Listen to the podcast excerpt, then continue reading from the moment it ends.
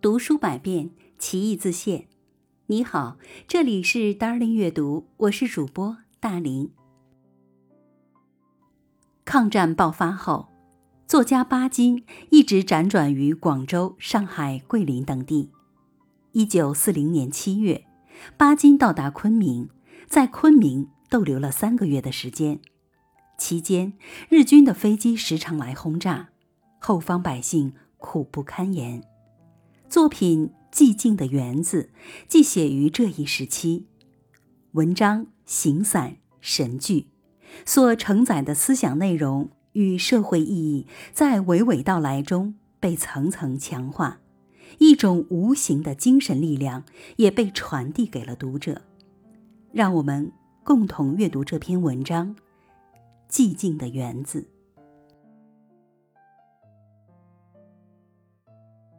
没有听见房东家的狗的声音。现在的园子里非常静，那棵不知名的舞瓣的白色小花仍然寂寞地开着。阳光照在松枝和盆中的花树上，给那些绿叶涂上金黄色。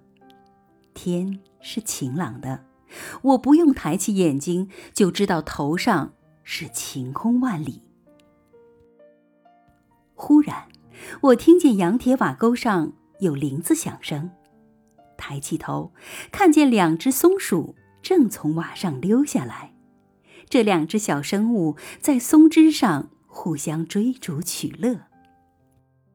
它们的绒线球似的大尾巴，它们的可爱的小黑眼睛，它们颈项上的小铃子，吸引了我的注意。我索性不转睛地望着窗外，但是他们跑了两三转，又从罗藤架回到屋瓦上，一瞬间就消失了，依旧把这个寂静的园子留给我。我刚刚埋下头，又听见小鸟的叫声，我再看。桂树枝上立着一只青灰色的白头小鸟，昂起头，得意地歌唱。屋顶的电灯线上还有一对麻雀，在吱吱喳喳地讲话。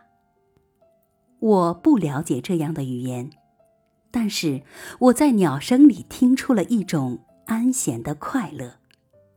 他们要告诉我的，一定是他们的喜悦的感情。可惜，我不能回答他们。我把手一挥，他们就飞走了。我的话不能使他们留住，他们留给我一个园子的禁忌。不过，我知道，他们过一阵又会回来的。现在，我觉得我是这个园子里唯一的生物了。我坐在书桌前。俯下头写字，没有一点声音来打扰我。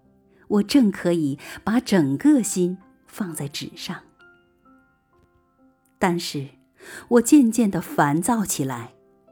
这静寂像一只手，慢慢的挨进我的咽喉。我感到呼吸不畅快了。这是不自然的静寂，这是一种灾祸的预兆。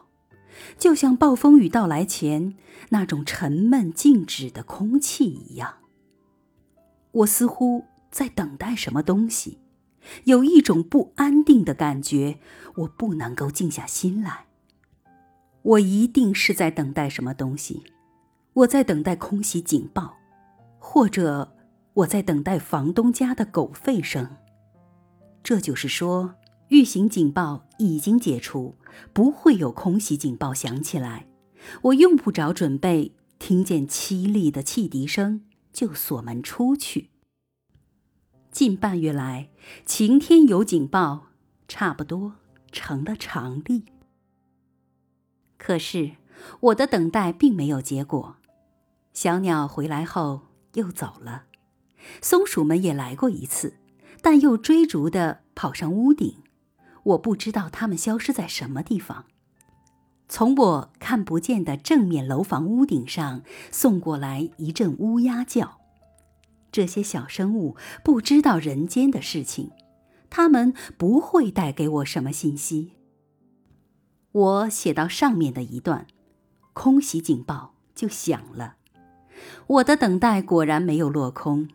这时，我觉得空气在动了。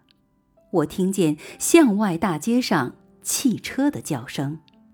我又听见飞机的发动机声，这大概是民航机飞出去躲警报。有时我们的驱逐机也会在这时候排队飞出，等着攻击敌机。我不能再写了，便拿了一本书，锁上园门，匆匆地走到外面去。在城门口经过一阵可怕的拥挤后。我终于到了郊外，在那里耽搁了两个多钟头，和几个朋友在一起，还在草地上吃了他们带去的午餐。警报解除后，我回来，打开锁，推开园门，迎面扑来的仍然是一个“园”字的经济。我回到房间。回到书桌前面，打开玻璃窗，再继续执笔前，还看看窗外，树上、地上，满个园子都是阳光。墙角一丛观音竹微微的在飘动它们的尖枝，一只大苍蝇带着嗡嗡声从开着的窗飞进房来，在我的头上盘旋。一两只乌鸦在我看不见的地方叫，一只黄色小蝴蝶在白色小花间飞舞。忽然，一阵奇怪的声音在对面屋瓦上响起来，又是那两只松鼠从高墙沿着羊铁滴水管溜下来。它们跑到那个支持松树的木架上。又跑到架子脚边有假山的水池的石栏杆下，在那里追逐了一会儿，又沿着木架跑上松枝，隐在松叶后面了。松叶动起来，桂树的小枝也动了，一只绿色小鸟刚刚歇在那上面。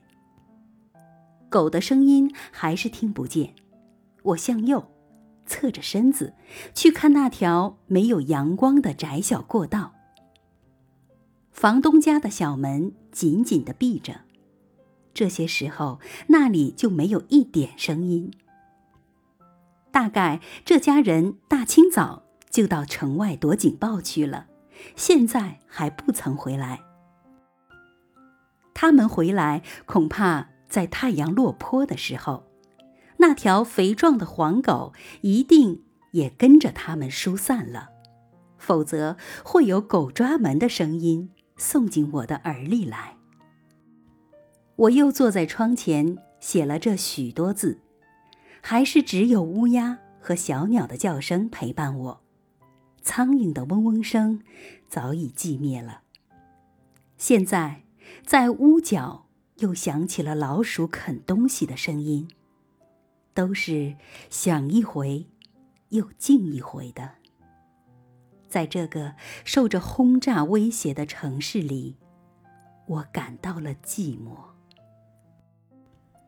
然而，像一把刀要划破万里晴空似的，嘹亮的机声突然响起来。这是我们自己的飞机。声音多么雄壮！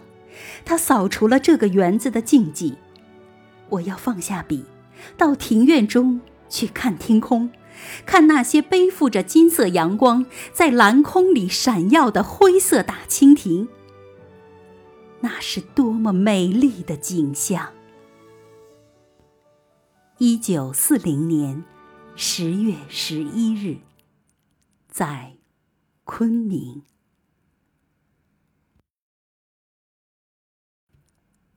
读书百遍，其义自现。